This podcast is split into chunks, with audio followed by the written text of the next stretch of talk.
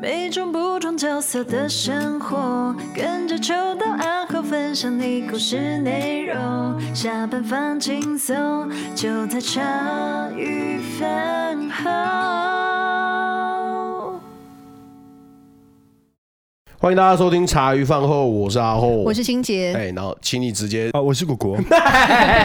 这一集就是二集的果果了，对。那上一集呢，就是有关于我们果果的成长历程啦，还有大家分享一下他自己人生的那一段篇章。哎，是怎么到儿儿少家的啊？我其实我辅大辅大英文系毕业之后，我去念了一个犯罪所，嗯。因为在那个远古时代，有一个台剧叫做《痞子英雄》，我认真觉得，我、哦、干，我要干这种，爆。我认真因为这样，然后跑去考就是犯罪所，然后那后来就是知道那个有一个非营利组织叫为台湾而教，嗯，反正他就是为台湾而教，就是说，因为所谓的偏乡教育的问题比较严重嘛。那为台湾而教，就是希望说，呃，找到一群呃所谓的年轻人，然后愿意驻点在某一个偏乡的学校任教两年，然后两年之后看再用什么样的方式，就是也许你本来是念法律的，你想要走媒体或者怎么样，就各行各业，两年之后你再回到你想要呃努力的领域，然后大家在不同领域里面一起来回应，就是教育问题。对，那我在那个过程里面。就待了两年之后，我就想要到现在的工作，就是在安置机构。那安置机构大家 比较陌生啦，因为一开始我跟别人跟别人说我去安置机构工作的时候，安置什么？对对，人家就说哦，所以是乌龟吗？还是流浪猫吗？我觉得人家以为在做中途。对，安置的是人。对，那呃，一个很快。那因为快，所以很粗糙的讲法，安置机构就是我们常听到的育幼院或孤儿院，哦，但这讲嘛大家比较有画面了，但就是说这其实很粗糙啦。对，那安置机构大体上就是在陪伴一些可能他在原生家庭里面曾经遭受过严重的虐待或忽略，或者是其他家庭因素，所以他家庭没有办法好好照顾他，那可能社会局就会把他从家庭里面抽到安置机构来，那在利益上，就是说理论上来讲，哈，其实是说哦，比如说我我们发现阿后家真的好辛苦哦，这样，那就把阿后先暂时抽离到安置机构。那抽离的这段期间，就给各种资源啊，也许家里面需要的是呃就业辅导的资源，或者婚姻咨商的资源，怎么样怎么样，然后等到这个家庭够强壮的时候，再把阿后放回来。理论上是这样啊。那现实上就是这个领域很冷门啦，呃，我觉得讲穿了，讲穿了，现实上就是这个领域没有选票啦，所以在国家就是资源有限，然后那么多议题都要分配资源的情况下，其实安置机构的议题会被放在很后面，所以就资源很少的意思。对，所以现实上。小朋友来几乎都是从一来就一一路在不同的安置机构或寄养家庭待到成年，对吧、啊？因为像我现在在陈绸儿少家园，就是这间机构里面工作。那我刚来的时候就跟一个弟弟在聊天，那时候他那时候他国三，然后我想说，哎、欸，其实我以前也住安置机构呢。他说是啊，你住多久？我说我住了两年，这样。他说那么好、哦，才两年这样。啊，就问他他住多久？他住了九年，九年呢、嗯。所以他等于从小一。开始被发现家里真的太辛苦了之后，他就在不同的机构或寄养家庭待着。只是说他真的稳定下来是在我们单位，他在我们单位待了应该有五年还是六年，对吧？对吧？所以安置机构大概就是这样的一个地方。哎，可是你会想要做就是跟教育有关的工作，是不是也受你之前高中老师的影响？我嗯，我觉得受真的受老师的影响蛮蛮深的，就是。我我觉得呃，应该这样讲，就是我一路上遇到的老师，可能他们都想要接近你，啊，比如说，因为因为我就是一个所谓在呃呃破碎的家庭长大的小孩嘛，所以一路上老师啊、教官、辅导老师，就是各种大人都会想要接近你。可是我觉得，多数人接近你的方式会会让你感受到一种被判断，就是。你在担心我，那是哦，是我家境不好吗？还是我什么行为不好，还是干嘛的？但比如说像抽烟好了，我我高中的导师他叫他叫钟心楠啦，他他蛮奇怪的，当初对我来讲，因为我一路上被贴惯了标签，你就是从是疯子的小孩到坏小孩，不学好，然后不自爱或干嘛的。哦，不自爱我好有感呢，就是很多人都会说啊、某些人就是很不自爱啊，怎么样怎么样，可是。他不自爱到底是一个，就是我觉得那些人 maybe 啊，比比比如说他从小的抽烟喝酒吸毒到做诈欺当车手，然后到到什么真的进到帮派或干嘛或怎么样怎么样了，也也许有些人他真的就是做了一些客观客观上不自爱的行为，嗯，可是我觉得我们很难有机会去看见的是，就是一个人没有被好好爱过之前，他其实没有自爱的理由。而那些真的会去做到所谓很多不在的事情的人，其实，在他他真的都会有各自不为人知的过去。像我印象很深刻的是，因为我工作的头两年是在北平东的三地门当老师，我在一个原住民的学校当老师。那 因为我们学校是真的蛮高蛮偏的，所以那时候大约就是呃小学就是就是一个平一个平房而已啦，就是也没有没有没有怎么几栋，就不需要那么多栋。啊、多偏？假设我要从你们学校到最近的火车站要多久？通常的指标会是什么？通常都是 seven 啦。哦，啊对啊，seven 最近对 seven 可能还好啦，慢慢开十五二十分钟吧。呃嗯，国外的感觉就是比 比较比较偏，嗯嗯，对啊，那对我来讲是其实是很有趣的经验啦，嗯。因为我就是一个，第一个我是汉人，第二个我又是都市人，所以对我来讲，那就是一个我没有过的体验。这样，那我那时候第一第一年去的时候，因为就是比较偏嘛，所以呃学学学学学校本身就一栋，然后旁边有宿舍，那宿舍就会住一些住宿的学生嘛，因为呃蛮多部落是比如说以前受过风灾或干嘛，所以他们可能已经迁到平地去了，政府。开化的那个永久区什么的，但因为大家都会希望把自己的文化在原生的地方传承下来嘛，所以他其实，在小学这个阶段，还是会让小朋友就是在本来部落里面念这样，所以就有一些住宿生。然后他说刚去的时候很兴奋，就觉得哎、因为住宿二三楼是住宿，一楼是教师宿舍，一楼都没有人，没有老师住。然后刚刚开始去，还觉得说，哦，刚刚漂漂亮亮的都没有老师住啊，整个一楼就是我住，就觉得自己赚到。后来你真的工作之后，你会发现。你不会想要住在那边，因为完全没有下班，对你完全没有下班的时间，就完全没有。所以那一年就是痛苦的地方，就是一天到晚腻在一起了。可是有趣的，我印象很深刻的是，因为像我只要每天上班，我就是走出来，然后大概会先经过幼稚园，然后再再就是国小部嘛。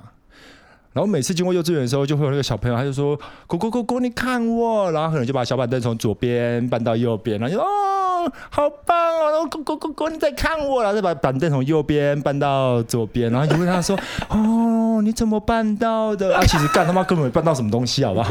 但小朋友就会有一种啊被肯定的，他的表演欲就会出来，这样，你知道。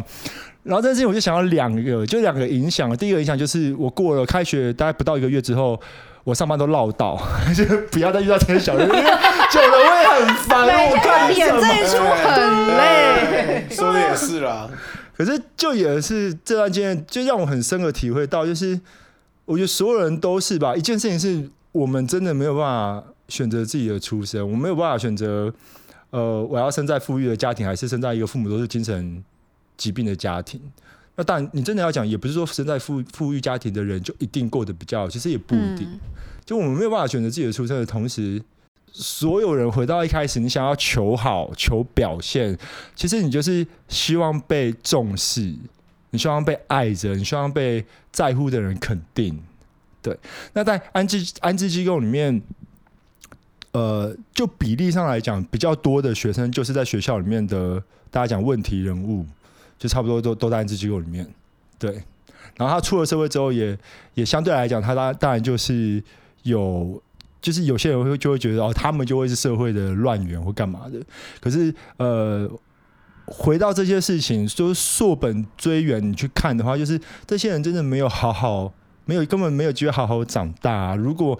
你你在骂这个人如何的不懂事、不乖，或是作奸犯科什么什么，那些行为都值得谴责。我也觉得该谴责的时候我们就谴责，我也没有要包庇他。可是如果我们真的有去有机会去看到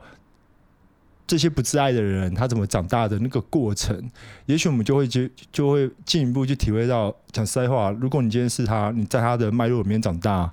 你不一定会活得比他好，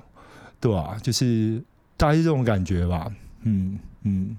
然后机构里面其实，因为我我一开始工作是在啊、原所谓偏乡的原住民的小校里面任教当国小老师，那现在在安置机构，所以 一个很快的比喻，我都会跟朋友讲说，就进了安置机构之后，才发现。小学根本就是可爱动物园，就 一切就是哦可爱，怎么样闹怎么打，好好好好。然后安置机构就很想念那个小朋友拿凳子左边左边右边。看好，我看你 看够了吗？你要搬多久？靠腰不能讲了。可是，然后我觉得安置机构比较像，对我来讲比较像非洲大草原，因为像我们单位又比较特别，因为全台湾大概一百多间的安置机构，那。呃，多半的安置机构，它可能只收特定的年段，比如说小学生或者国中生。对，那我们单位比较特别的是，我们从小学收到成年初期都都有。那来机构里面又因为像比如说我们有个很大的中庭，你就每天看到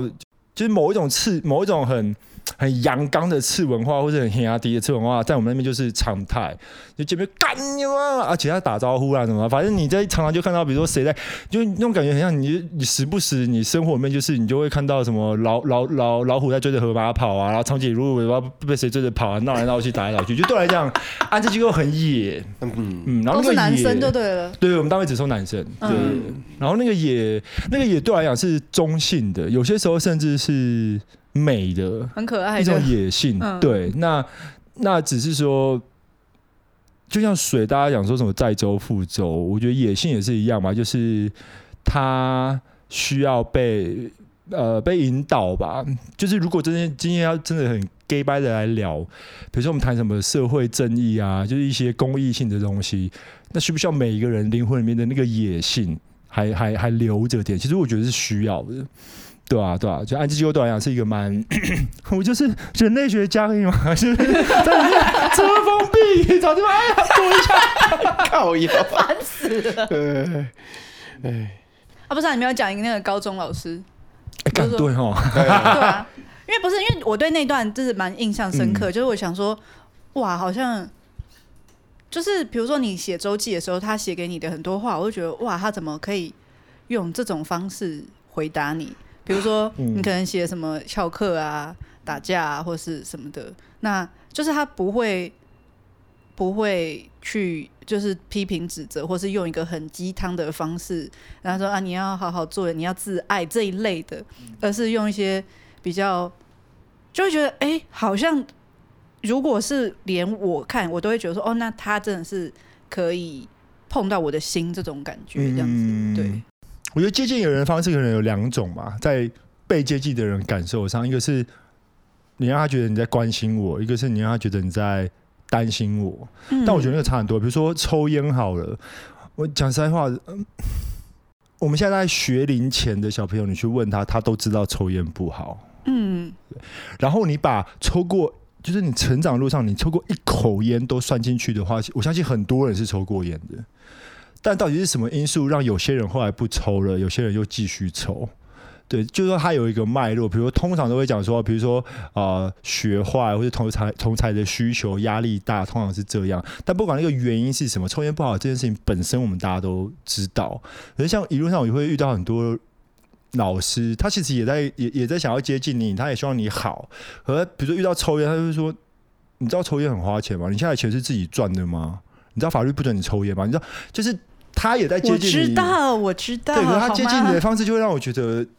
就是一个单，就是一个价值判断。他对你在做的事情有一个不认同。然后不管你怎么包装，我觉得青少年又很青少年，其实青少年其实又很敏感，其实大家感受得出来。所以像比如说抽烟，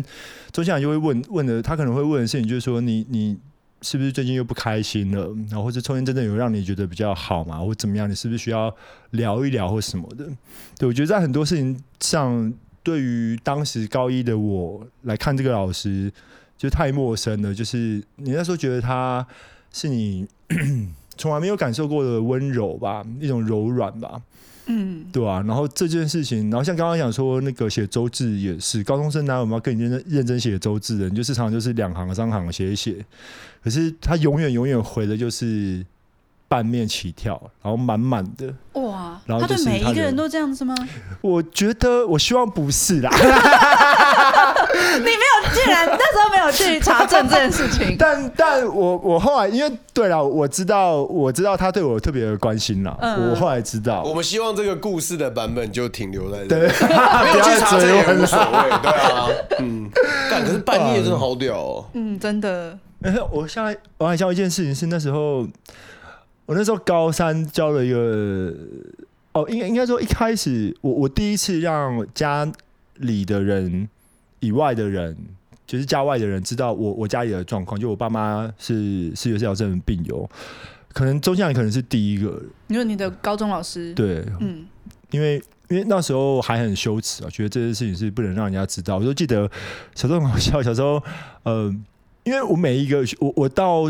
第一个硕士念完之前，我几乎是公费生，因为我们家是低收入户，嗯，所以我从小一开始，每一个学期都要填那个什么学餐奖助学金、行天宫奖助学金，然后你永远要填就是你父母的名字，然后年龄、健康状状健康状况是残，然后联络方式是五，就是你从小就是被提醒你的家里跟别人不一样，你的家里别跟别人不一样，嗯，这样那。基于每学期都要填这些东西嘛，所以老师什么大家都知道你家里的大概知道你的对你的状况。可是我从小我奶奶就跟我讲说，你到了学校就是跟别人讲说你爸爸妈妈在美国工作这样，所以就是一个不能提的事情。那那当初东西南认识他的时候，我觉得他很快就突破了我的心防吧，嗯，就是透过一些文字的力量嘛，我真的是在这个人身上感受到文字的力量。我到现在我受他影响很深，我到现在就是有些时候都还是会写。写信或者写小卡片给我的学生，就是手写这样，嗯，所以当初可能文字吧，就是你就被这个人软化了这样，所以我后来也是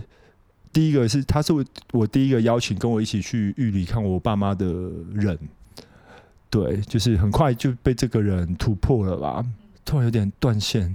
突破。想一下，他突破你的心房，对啊，所以你就带他去看，对啊，哦，干嘛我跟他根本提他带带去看我。因为他就是你人生中唯一重出哦，不是你要讲你谈那个谈恋爱这样子是吗？高三，你高中的时候有交女朋友 对，然后被分手哦，对，哎，你是有看过我的书吗？就是因为看我前面不是有讲，就是看完才会觉得就太难以启齿了。我有感受到那个难以启齿，可是我会觉得说，就是比如说像像呃。你奶奶或者什么，就是我觉得那个氛围就是会，我真的很强烈感受到，即使我要问你跟我们讨论这件事情，我在想啊，我们知道这场谈话的时候，我都会觉得说。可以问吗？这样我怎么开口？我我我这样问是不是很很失礼？然后会说，就是好像就是一个人突然就说啊，那有一个有精神病的父母是什么感觉？就是那个好像是太白目、太失礼，然后太唐突了那种感觉。对，可是我真的非常非常强烈的感受到，就是你成长过程那个不能说这件事情。嗯嗯。哎、欸，那在安置机构啊，带那些小朋友会很难跨出自己的心房。呃，安置机构有一个。有一个特性啊，就是说，比起一般的家庭或学校，其实，在安置机构里面的小孩，因为他的脉络的关系，他成长的先前的经验的关系啊，就真的多数，当然不是全部，多数可能就是有被虐待或或忽略过的经经验这样。所以在安置机构里面，大家讲说高需求的小孩其实特别多，就是包含比如说有情绪障碍的小孩子，或者各式各样议题的小孩子，其实是特别特别多的。对，那那回到我当初来成仇的时候，我觉得我占的一个好处是一件事情，是我我的生命经验跟他们可能比较雷同，嗯，所以在一一开始的时候，或者在建立关系的时候，我比较容易被画成是他们那一国的。嗯，对对对，对，那就是你只要讲说，我以前也住过，然后他们就觉得哦，那你是我们这一边的自己人，嗯，对对对对对，然后然后这件事情其实对我来讲也。很需要小心，因为这样讲好像就变成说哦，所以你没有这样的经验的人，你就很难，甚至没有办法同理这样的人。嗯、可是对我来讲，完全不是这样，因为因为像我有些时候会遇到一些所谓名校毕业的学生，然后他们可能就是也在服务一些所谓弱势的小孩，那我们就会聊说，呃，他们希望我带他们去同理，或者去认识这些高需求的小孩，或是所谓弱势的小孩，因为他们自己的生命经验跟他们不一样。可是对我来讲，没有不一样，因为比如说我跟这些大学生聊一聊之后，可能就会聊到，比如说当考一百分变成一个理所当然的事情的时候，他已经感受不到爱了。所有的事情都是应该。当初想求表现是因为，比如说考一百分加一点会肯定，或者怎么样怎么样。可是到后来，那个那个只剩下一个标准在那，然后你必须你应该是要那样的。所以他到后来其实感受到一种失落，对、啊？那我觉得那个失落就是很多人在经验啊。你在你外人看起来人生胜利组的家庭里面，你可能也在经验这样的失落。而就有些小朋友，比如说在机构里的小朋友，他是在。不同的形式里面，或是不同的版本故事版本里面，其实他也在经历类似的失落，对，所以我觉得那个让我，或是让有些人一开始可以比较容易接触这些小孩子，或被这些小孩子接纳的原因，是因为，嗯，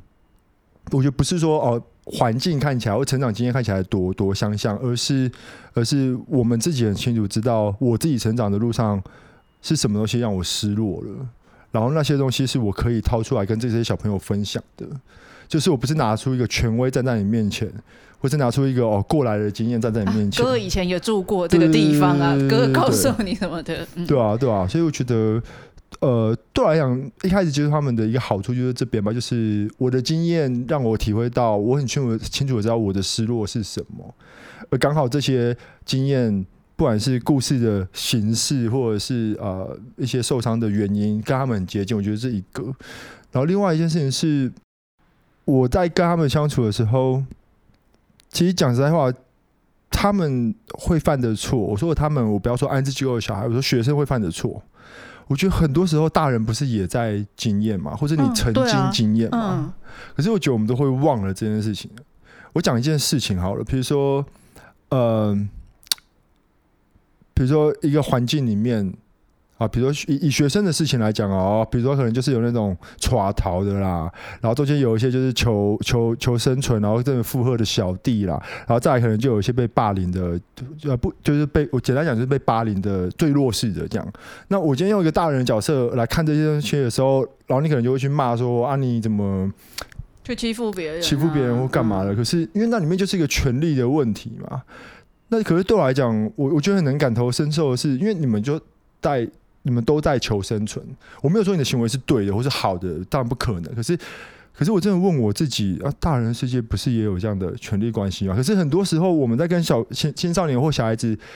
呃，讲讲道理也好，或是在跟他们纠正他们一些行为的时候，讲的好像是我自己都是圣人，或是我都不会犯错，嗯，然后在指责你我在干嘛？可是对我来讲。我真的真的在所有他们犯的错里面，或是需要被调整的地方，我都可以感受到，我曾经也是这样，或者我现在还是这样，只是只是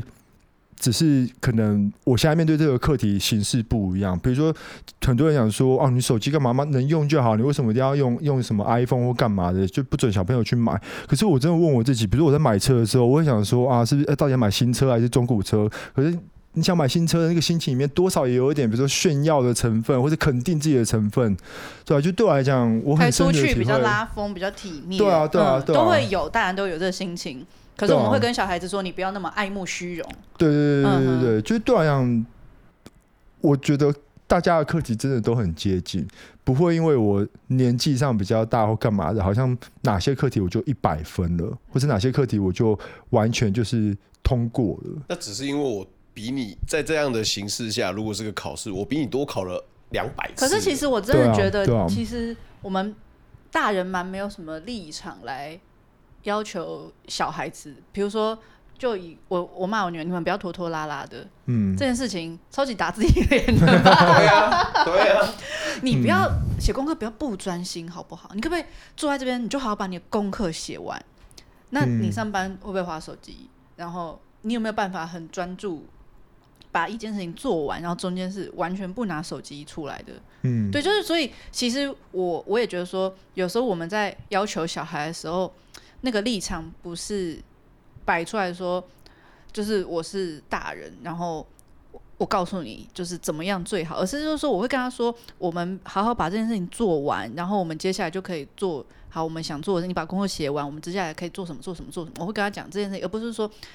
而不是一直指责他说你怎么。这么不专心？因为我知道其实专心真的很难，然后专心连大人其实到我到现在都还是很容易分心，然后你妈妈也还是很懒散，也还是拖拖拉拉的，嗯嗯、对。可是我跟她讨论说，我们要怎么样来做这件事情比较好？因为我真的意识到，对我到现在是三十六岁了。还是一样，没有没有变得比较好，只是因为我今天是大人，我有立场来骂他，就这样子而已。这就是我跟他差别。以你过来人的经历，你知道这样会得到什么样的结果吗？而且重点是，我们在讲跟小孩讲这些事情的时候，就感觉说，哦，说你拖拖拉，你这一生就完了，你就没有办法当办法当成功人士，或是你就是这辈子就被蹉跎掉，这这种感觉。在跟小孩讲话，没有啊，你妈拖拖拉拉到这辈子懒懒散散，都就好像就也活得很好这样子，对，并没有。会因为说你的就是这些就是好像小缺失，然后会让你好像这辈子好像就毁掉了这样子。这种嗯嗯，我觉得关系里面的坦诚真的是很重要哎。嗯嗯，那但我觉得，然后我觉得我们大人一方面是比如说希望小孩子好，所以求好心切，然后所以很多东西你就变得你就忘记你自己的曾经是个小孩。我觉得这一个，我觉得这个我很有感哎。然后还有还有另外一个。我觉得有些时候，不管是我对家园的少年，或是大人对小孩，我觉得有有些时候对我来讲，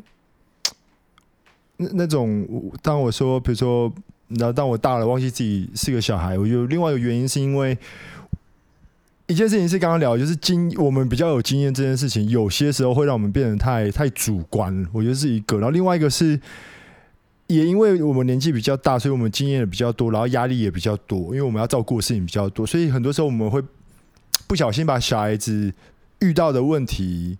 给给给弱化了。比如说，比如说，假设我现在有个小孩，他跟我那边吵说什么，他的芭比娃娃头断掉了，我心想说，我要我要赚钱，我要 maybe 也赶稿，然后各式各样的压力怎么样？我就觉得你还还好吧，你破烂玩具对，就还好啊。我我我会忘记，其实这个。这个压力或是这个冲击，其实是没有办法被没有办法被比较的，对吧？对吧？这种我觉得这种情况其实也蛮蛮常见的。比喻好好。可是，哎、欸，像我现在我会学习去重视他们，就是就是我会我会用那个比喻跟我老公说，就是。虽然就是你觉得这个是个破烂芭比娃娃，可是这是他的总资产，可能价值三分之一啊。对啊，这是他的一切耶。没有一切啦，他还有很多玩具啊。可是这是可能他总资产的三分之一。就是我们看的是，就是他只是一个破烂，可是，在那个当下，这就是他人生最重要的几个东西之一。对呀，对啊，嗯嗯。所以那时候我小时候玩具坏掉之后，就是我觉得就就像。大就像国讲的，就是爸妈也有自己的压压力跟生活上要面对的困难，所以当下坏掉的时候，就会讲说，要么你就是面对它坏掉，要么你就是把它丢掉，但我也不会再买新的给你。那你要用坏是你的责任，所以在当下是很冲击的，嗯，就是我没有办法面对这样的事情。那我觉得玩具只是其中一件比较小的事情，嗯嗯，所以今天如果。讲到一些偏差的行为什么的，然后我们就直接用主观来说，你碰到了这个事件，至于我现在来讲，这都是小 case。我直接给你一个解方，来看看我曾经做过，就是不要抽烟，然后你不要，你不要半夜跑出去翘家，然后去飙车，这是一个简单公式，对啊。可是对他来讲，这可能是当下他面对最大的难题了。对啊，对啊，他不知道怎么面对啊。我明显感受到，现在跟下午的能量差很多。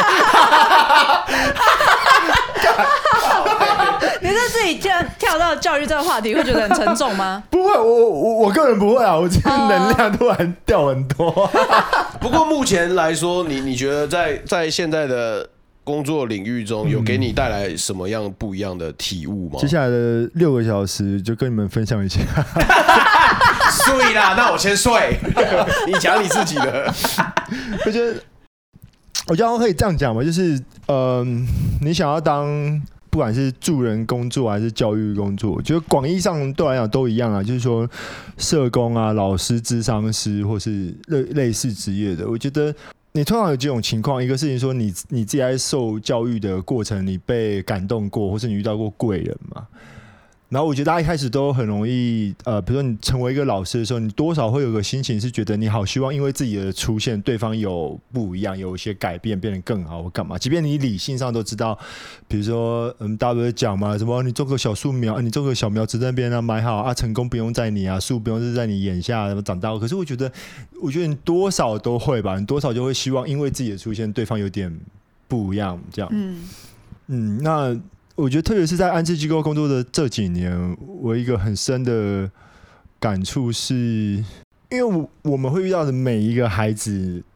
都是所谓的问题学生，那我也承认他是问题学生，但对我来讲，问题学生就是被问题缠绕的学生，而他本人不应该是那个问题。哎、欸，我好喜欢你书里有这句话，可是我好喜欢这句话。我这句话讲的好，因为我们都就会觉得他就是他就是一堆问题，而且可能如果是一般的老师看到这个学生在我的班上，就觉得哦，他就是带问题来，他身上一堆问题。啊、可是其实不是他有问题，而是他是被一堆问题缠绕的学生。是啊，是啊。嗯然后，所以在我们遇到的时候，他先前面已经就是各种惨了，就也是遍体鳞伤了。对，那那我们在陪他陪伴他或长或短的时间，比如说短则一两年好了，长则也许五六年。但不管怎么样，到了十八九岁，他差不多就要自己出去独立。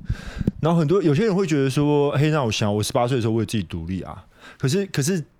在年龄的这这这这个面相上，也许对我们都是十八岁。开始独立，但我们的条件很不一样。因为你会来机构的小孩子，等到你要独立的时候，第一件事情，你你差不多没有什么情感的支持。从你的原生家庭开始，你可能家里就是很辛苦，然后你流转在不同的机构或是呃寄宿家庭，所以你一路上其实你亲情很单薄，你友情也很单薄。我们有的是学生已经不国小就不知道念几间，国高中就不知道念几间这样。所以当他十八岁要成年的那一刻，他情感的支持是很单薄。然后第二件事情是他经济能力是几乎是没。没有基础的，然后他是在这样的情况下，他要自己去面对这个面对这个社会，其实那个是很辛苦的。所以，呃，我希望实情不是这样了。但我觉得客观的讲，十个你进到安置机构的小孩子，我觉得大概九个八个，你之后人生都，我粗糙的讲就是会坏掉了。我不是说要去追求多多主流对于成功的想象跟定义，你要多少的收入，或是你这个工作要看起来多有 reputation，没有没有，但但我觉得现况就是这样，你你会来到机构小孩，你你你拉长时间来看，你你对于未来真的没有什么乐观的理由。那那我作为一个陪伴者，我会遇到的一个一辈子的课题就是，那我工作的价值到底是什么？就是如果我今就是有机会陪伴的小孩，他们多半未来就是会很辛苦的时候。那像我觉得像我的工作，我要面临，我不断不断要面临的就是这个问题，就是很多的挫折，这样对啊，因为像我现在想到一个是呃，我们有一个小三的，那时候我遇到他小三还小四的弟弟。我那时候我第一次遇到他的时候，因为他就是小时候被被虐待，在家里被虐待虐待过就对了，就是虐虐待很长一段时间。那我第一次看到他的时候。我就在呃我们家园的中庭，我就远远看到他跟另外一个小朋友在吵架，这样，然后就远远的说啊，怎么样，要不要帮忙啊？帮个哎 呀，怎么干你来哦，小三哦。然后我远远的，因为我看过一些书面资料，所以知道他情绪控管可能很有很有很辛苦，就对了。嗯，可。即便是这样，在那个当下，我我温柔的这样子，对，想要关心你，然后他在吼回来的时候，其实我当下心心里是觉得很荒谬。我想说，哦，干，真的被这样呛了，靠腰傻小，对啊，到底是就是很辛苦这样。然后同样一个小孩子，他呃，反正某一天晚上在客厅看电视，然后我就是进进到他们小家里面，我就看到他，就说嘿，我就跟他打招呼，就对了，他一样就是飙回来一样。他就是一个很辛苦、很辛苦，就是特别辛苦的小孩。那。那他来我们家园之后，大概只待了不到八个月吧，他就被迫要就我们家园真的没有能量照顾他，因为他是高需求的小孩子。那因为对我们家园来讲，其实我们比如说你一般人讲说，比如说杀人未遂，觉得好像很严重哦，你听到杀人未遂好像干就一定是十恶不不赦，但但其实情况不是这样啊，就是。杀人未遂的那个样态很广，从你真的把人家打到半死，那当然就是杀人未遂，然后到你可能拿着凶器朝，然后你做事要朝人家重要部位，说，比如说你拿着一支巴打，你要朝人家头这样子做事要敲，理论上来讲，那个也构成杀人未遂。对，就是杀人未遂那个 range 其实很广，然后现实上有些时候你同样一个行为做，我都跟我小朋友讲，我就说，干你要不要猜一下，彭于晏跟我裸奔有什么不一样？OK，那我想阿仔，彭越裸奔那叫公众艺术，叫行动艺术；我裸奔那叫公然猥亵。我都跟他们用这个在聊说，说干这，我就我我会认真跟他们道歉，我会说对不起。但世界真的长这样，你同一个行为做，不同的人做，效果真的就会不一样。然后这个反映在太多事情上面了。你同样学生学生在学校里面打架，我们小孩子在学校打架都是带回管教。学校就是丢回来丢回来，但我讲实在话的，我不是就是一些权贵的小孩好了，当然也不是说权贵小孩就权贵的家长都一定很很很很奇葩，但想象中就就是今天如果在学校打人的，他爸是立法委员，啊他爸又是很宠小孩的的那种，你敢叫叫他把小孩子带回管教吗？其实你不敢，你怎么可能？你怎么可能敢？是啊，嗯，啊，贵公子一定是那个年少冲动啊，对啊，小孩子正常正常，那都是很正常的行为，这样子，对，那那。就所以就是对啊，同一个行为做不同人做法法律效果就是后果真的都不太一样。嗯，那像你刚刚说，你说你，然后说你朋友就是这样，他他家如果是三级贫户，跟他家就是有三间房子，哦，那可能就不太不太一样，因为社经社经条件不一样，对吧？所以像比如杀人未遂，一般人看起来很严重，可是对我们来讲，我们单位来讲，我不会因为你挂了一个杀人未遂，我就一定不收你，因为我们要去看那个脉络。对，就对我们来讲，我们单位没有在选案子的，因为其实以台湾的现况，到我们单位来的，其实很多很多真的都是别的单位已经收不下了，他才会来来我们单位。然后回到刚刚说那个小三小三的小弟弟，八个月过去，因为我们单位不是只要照顾你一个人，嗯，我想我想你可能可以体会，就是一般的家庭二打一、二打二就已经很辛苦了，嗯，那在我们单位里面。就是像安置机构这样的地方，很多时候你是要一打五六七。对啊，那就可是他的状况就变成，其实真的是需要你一个人一对一，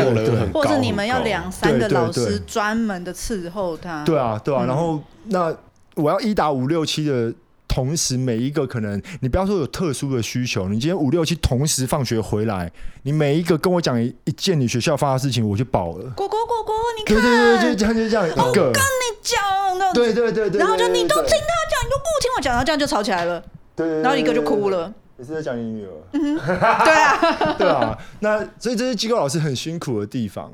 那大概半年过去吧，就是我们真的意识到，我们有，我们真的没有能量好好照照顾这个小三的小孩子的同时，嗯、我们花太多心力在这个小孩子的的时候，其他的少年或小孩真的就会被忽略，或者对每一个 worker 就有可能造成。伤害，嗯，对，所以后来我们决定是把他送走，但他就是因为在别的地方已经待不下去了，他才来我们机构。那他还能去？他后来去，他后来就是进到呃精神疗养院就对了。那那因为我的背景，我对精神疗养院又特别敏感，因为我爸妈的关系。然后这个个案那时候要离开那一天我，我我我我哭很久，就是我记得那天早上要离开的时候。他才三年级，他的行李箱拉起来都快要比他的头高了，所以那天一早他就是坐在我们中庭，他就是他也知道他那天要被送走了，他就一开始一个人坐在那边，那他的社工就来了嘛，然后我就。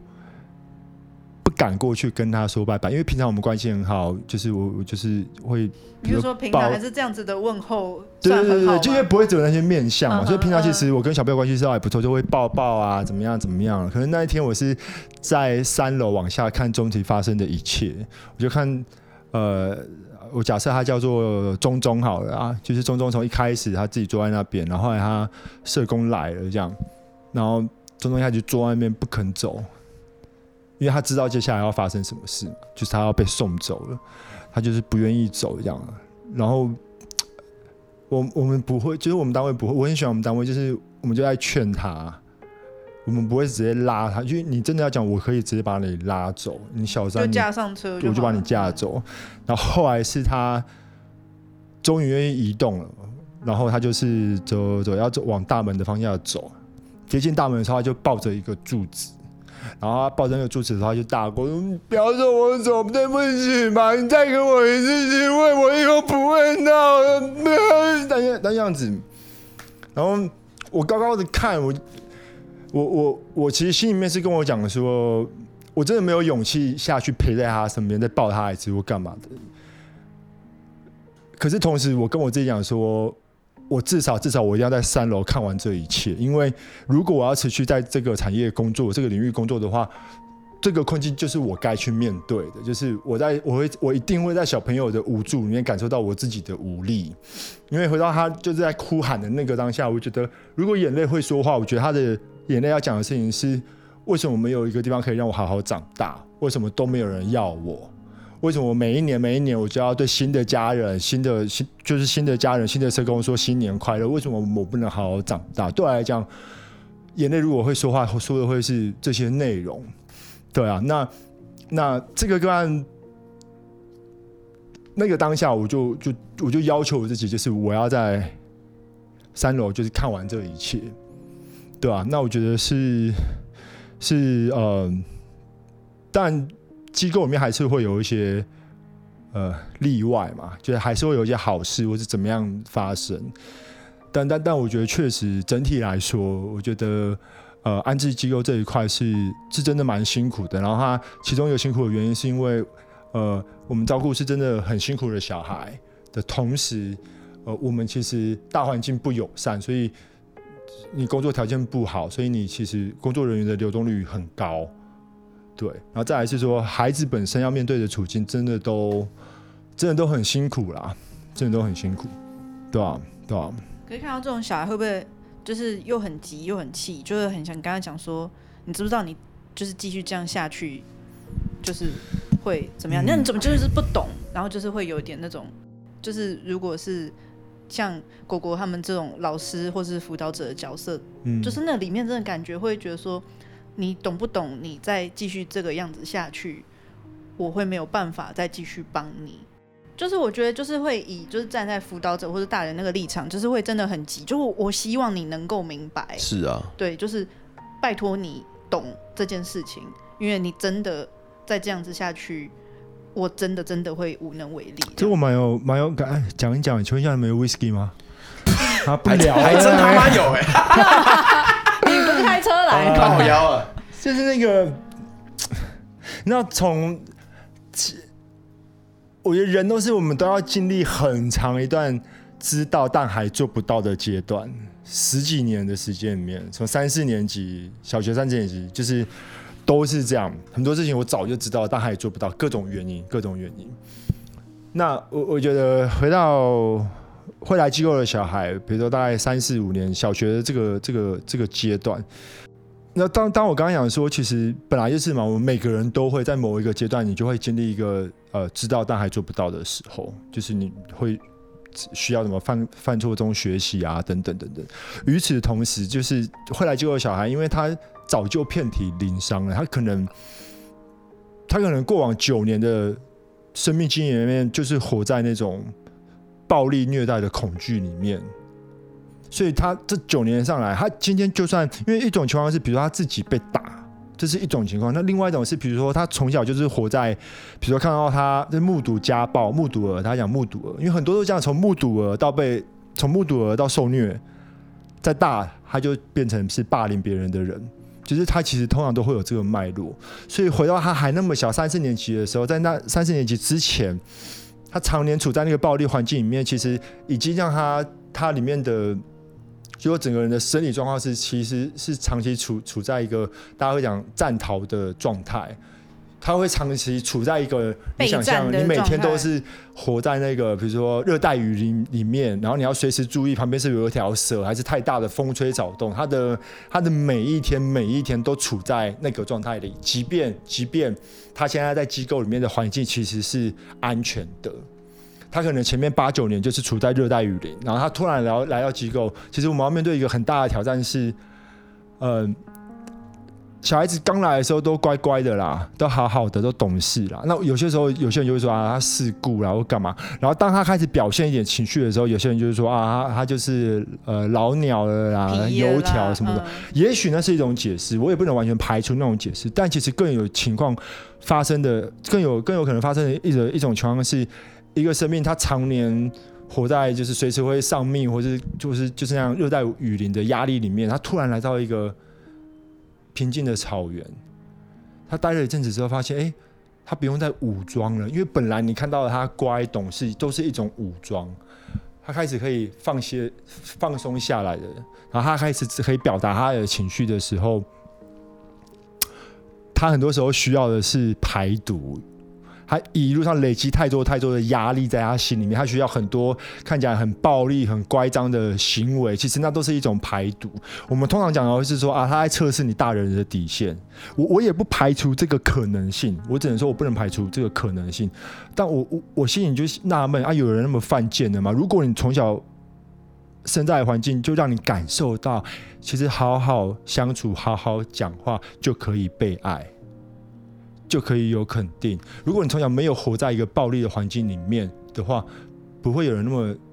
那么、那么喜欢透过一些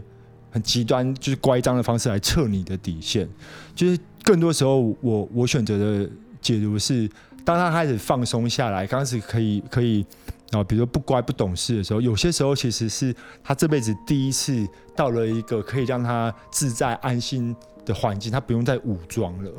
可是，在那个过程里面。就真的啊，就在机构的能量其实很有限，所以你我们必须要设一个停损点，就是到某一个点的时候，我真的没有办法再再再陪着你了，对吧？第一件事情是继续，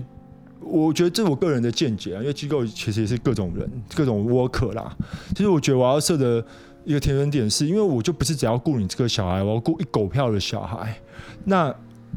我如果花太多时间在你身上，那当然相对于其他孩子，我可能就没有办法好好照顾。那再来是说，真的走到这个时间点的时候，我只能跟你讲说，我能确定的是，我真的抱歉，我机会能量有限，所以你在我这边真的不会更好。但你你该去哪边或者哪里才可以让你比较好？坦白讲，那真的不是我能力范围内有办法去考虑的。对我来讲，那个太奢侈了。我要面对的就是你在这边，对我来讲，你就是。持续虚耗的同时，我可能其他的少年就是被忽略，或是工作者其实有很多。现在开始有人在谈那个次级创伤，就是你你陪伴一个受过创伤的人，其实你自己也会呃，就是会要承受很多。你接他的情绪，你自己你要你就要承受这些嘛，对啊，对啊，那就就蛮常发生类似的情况了，就是到一个停损点，你会发现你必须要放手。就搞教育的有些人会谈说什么一双手都不能放。我心里就想说，干放屁人怎么可能每双手都握得紧紧的？嗯，真的。我觉得对啊，那比较像是，就像比如说，大家不是都会讲啊，你把手伸进一个那个玻璃罐里面抓糖果，你抓太把，你抓很大一把，你死死握紧的时候，你手是出不来的，你就会卡在那边，你你就是要放掉一些。那你到最后，你看着你手上仅剩的那一颗，其实你会有一点点的感激，然后你会有很多很多的内疚，因为你知道。为了抓住你手里看得到的这几颗，其实你是放掉了多少吧？我觉得这世界上任何台湾也是，一定有很多人是愿意，你知道去经很艰辛的经营机构，去去去陪伴上百成千的小孩，一定有这样的人。但我相信更多人，更多人经历的可能会是类似我的经验，就是我们会在自己的有限的能力里面，你必须要，必须要。在一个设一个停损点，或是必须要放掉一些人、一些小朋友的过程里面，再去找到那个你工作上的价值吧。嗯嗯，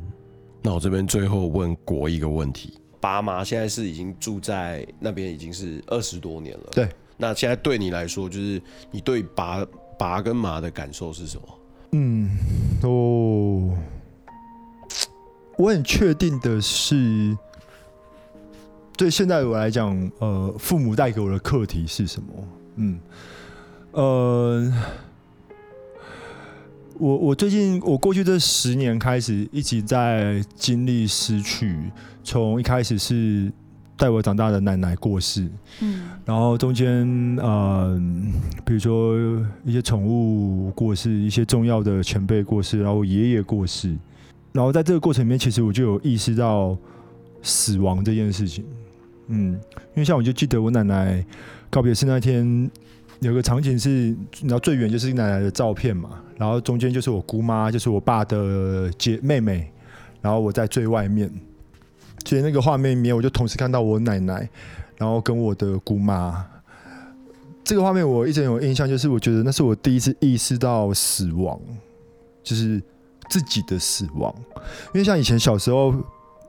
会不想活着，我小时候跟我朋友讲说我不想活着，他说你为什么不去死？我那时候就觉得你不懂我，因为小时候不想活着是因为你感受不到被爱，你感受不到存在的价值。你不想活着不是因为你真的想死。嗯，所以我真的第一次遇到死亡，其实是我奶奶告别式的那时候，我就觉得哦，奶奶过去了，然后姑妈也老了，然后家里是不，然后这个死亡的议题就一直从我奶奶过去一直到到到现在都都持续嘛。然后现在看我爸妈，因为我妈也也失智了嘛，嗯，然后整个人状态也就是就是就是更衰老了，对，所以对我来讲，我我明显感受得到的是呃。死亡这个议题一直就就我还在做这个功课，从一些很细小的，从一些很细小，比如说发线倒退、肚子变大，其实那个都是一个衰老的讯息。然后这些东西焦虑，除了说帅不帅、干能不能怎么样怎么样之外，其实对我来讲，深层来讲，那都有一个死亡的讯息在里面。到到我想要做什么事情，我想要成就怎么样的事情，就是我觉得对我来讲，我。从我父母现在跟他们相处里面，或者他们现在，即便不是生活在我旁边，我们不是每天见面的人，嗯，我真的都在他们的衰老里面开始经验死亡这件事情吧，这是我蛮蛮有感触的。那至于我跟我父母的关系哦，嗯，有些时候都还想说像老朋友，但我又觉得也干嘛讲给给，就是好像也不是，就是也不精确。嗯嗯，我。最近几年，想象我爸妈死亡的时候，我会觉得，呃，我以前会觉得我哭不出来，嗯，因为我会觉得我跟你没有关系，我跟你没有感情，嗯，然后我现在去想象，如果我妈过世的时候，我觉得，我觉得我会哭，哎，嗯，但但那个哭比较不像那种，你知道，因为你们是亲子，嗯。的那种不舍亲人离开的那种哭，而是不管外面的人怎么样，呃，贴视觉失调症的病友的标签啊什么的，我认识这个人三十几年了，嗯。嗯，然后你知道他这辈子很辛苦很辛苦，所以我觉得那个哭比较像是啊、呃，你觉得。你终于可以休息了吧？就是这辈子真的够了。有些在在有些场合会去谈一些什么啊，思觉失调症污名化啊，怎么样？或是呃，这样的人其实有很多面向是没有被大众知道怎么样？我觉得那些都是都是，但我就问，我就问我自己：我希望我有思觉失调症，或是我希望。我的小孩有失觉失调症嘛？答案是否定的。嗯，一点都不希望。对啊，所以我就会觉得，想象他的死，对啊，就觉得你这辈子够了。嗯，然后好难描绘，到现在都是，就是会觉得这里面有很多我的已经释怀的东西。对，我没有，我不恨你了。嗯，的同时，就是我也不知道。那个泪水，除了我刚刚讲的部分，有没有一些其他，对吧？就不知道，但就觉得，但也不急也知道吧。我觉得我这十几年下来，从大学到现在，呃，我觉得我家里的人带给我，我父母嘛，特别是我父母带给我众多的课题跟提醒之一，是对自己的接纳吧。就是很多事情，你真的不需要急着有答案，你甚至急越急只会。其实有些时候等待，其实也是一个很需要的过程，就是等待那个答案出来，我干嘛？只是说这件事情又特别难，嗯，我就突然想到，呃，我也是刚上大学的时候，其实到现在到现在都是我过年的时候都很煎熬。因为像现在我要锻我要练习的是除夕夜，我家只有我一个人，因为爷爷奶奶都挂掉，然后也没有结婚啊什么，这就是我现在练习的课题。所以一路上过年对我来讲都不是一件容易的事。然后我大学的时候还会因为过年的自己很低潮，很受影响，觉得自己没有用，觉得我都已经大学生了。为什么还会不够坚强？对啊，会受这种事情波动。那时候觉得自己很没有用，但但到现在这十几年下来，学会的一件事情就是低潮就低潮，对啊，就接纳自己就是这样嘛。然后需要摆烂的，那就那就摆烂啦，对啊，对啊，大概是这样吧。嗯，我看你的书，我觉得你给我感觉，没关系，我讲，如果说的不对，你再帮我补充。就是我觉得你。跟父母，就是你好像突然意识到，就是你突然接受一个事实，就是他们好像没有能力当你的父母这件事情。嗯，是啊。是啊。然后就是以前会很期待，就是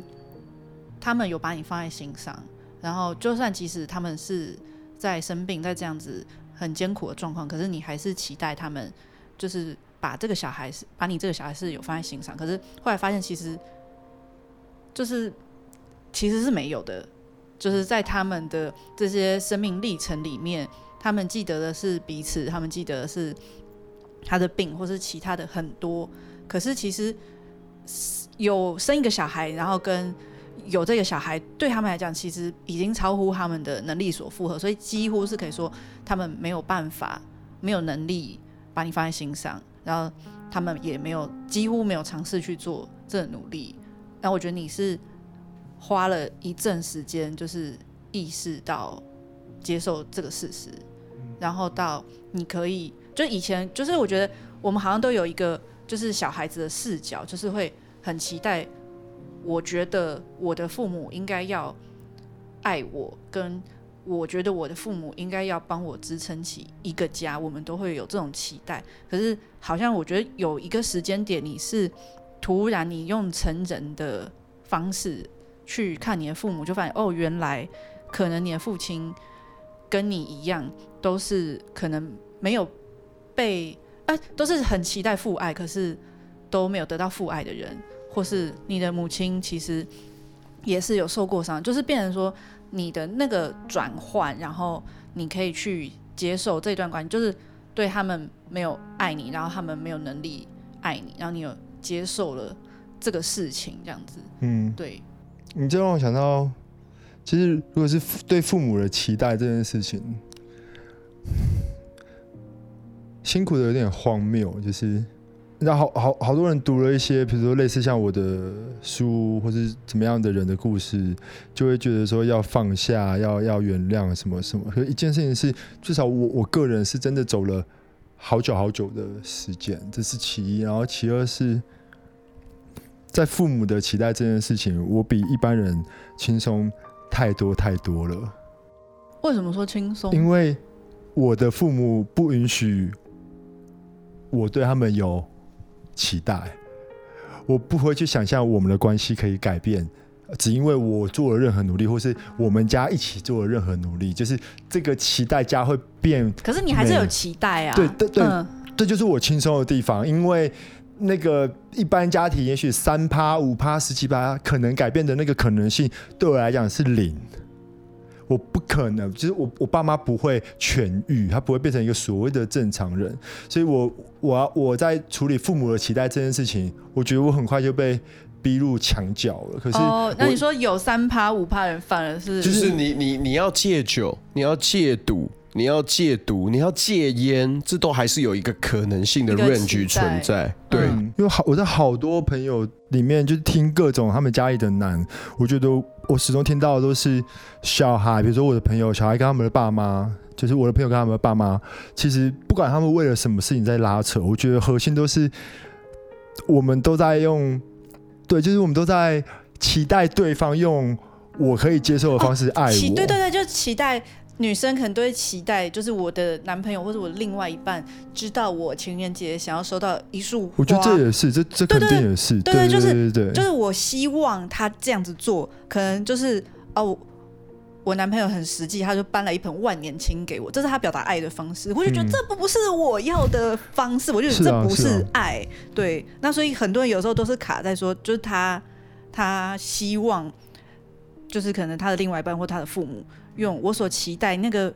好爸爸、好妈妈会怎么样呵护小孩的方式来对待我？对啊，会有所拉扯，会有所矛盾，然后会有所受伤、难过，嗯、都是因为我对你有所期待。嗯，我刚才在楼上我就很有感触，我说就是我听了很多来宾的故事，我有时候在当天的晚上，我就在想说，就是在这样子细细长长的每一天当中啊，他是怎么样过了这每一天的？我想一想，就是觉得，就是他们在讲讲述那一段时间的时候，是因为他用短短的二十到三十分钟，甚至果果的六十分钟来讲述这二十年的浓缩。那在这二十年的每一天，这细细长长的每一天，他是怎么样经过的？是我们没有办法去比拟的。这也是果果一直在讲的，就是虽然我的状况是那样，但我也了解到你有你的苦。嗯，而你心结也有你的苦，嗯、我有我的苦，所以我不会用我的说，哦，我的爸妈就是这样，所以你要乐观一点什么的。我觉得国都没有透露出这样的讯息，所以就不外乎我或心结，或者是果果，甚至是果果的爸爸妈妈，其实每个人都有自己非常辛苦的地方。是啊，是啊。我突然想到同性恋这这个议题，你相信，即便到了现在，多少人，多少人希望。自己的父母可以接纳自己喜欢的就是同性这件事，是啊，是啊，可是多少人注定是要失落一辈子的？嗯，对啊，他们的这种痛苦跟我经历的痛苦，其实本质上是一样，就是我们都希望有人爱我们、懂我们、认同我们、接纳你原本的样子。对对，对，可是我现在会觉得，多数人某种程度上比我辛苦，或者课题很不一样的地方是，你们对。父母的那份期待，即便再渺茫，好像都显得有点合理，有点机会。嗯，对啊，可是那个期待就会让他们一直一直的。对啊，对啊，我觉得那是、嗯、那怎么办？就是能改变的事情能改变很好，但如果真的就是因为没有办法改变的时候，那怎么办？我觉得是多数人可能在经验的事情吧。嗯，嗯好啦，今天也很开心，就是。可以由你来跟我们再次分享这些故事。嗯，谢谢。等下再加个好友啦。嗯，好有有，我今天很开心。对啊，真的是谢谢。哎，那本书叫什么？介绍一下。走过爱的蛮荒。我自己去买一本。那我这就带回家，不借。哎，对，不用借啊，因为我我也觉得你蛮可以买这本的，因为你买的话，我就有三十二块的版税。好了，哎，好了，哎，最后很棒，最后的最后，我买了。我请你帮我送到英歌，好啊，可以的，可以了，送这个就好了。可以，好了，今天真的也很谢谢果果来，然后大家有兴趣的话，跟真的可以去找这本书，真的蛮棒的。好，谢谢大家今天收听茶余饭后，我是阿厚，我是新杰，我是果果，大家拜。拜。谢谢大家今天收听茶余饭后，我是阿厚啊，其实真的很开心可以跟果果当朋友。其实我回头来剪辑这集的时候，我就发现，哇，我那天的量能是真的很低耶，我就觉得我有陷入在那个故事里面。不过后面又是被果果嘴炮一顿，就是啊，那边闷什么啊？你在闷三小，我就想靠一下。不过希望在这有笑有泪的上下集中，可以也给你一点点力量，然后走过爱的蛮荒哦。我真的觉得这本书名写得非常好，太浪漫了吧，果果哥哥。好啦，以上的这两集就是我们的果果系列了，希望大家都可以喜欢。那未来如果我有找到他，去跟他一起嘴炮，我一定把他拍成现动。谢谢大家今天收听茶余饭后，我是阿厚，我们下次见，大家拜拜。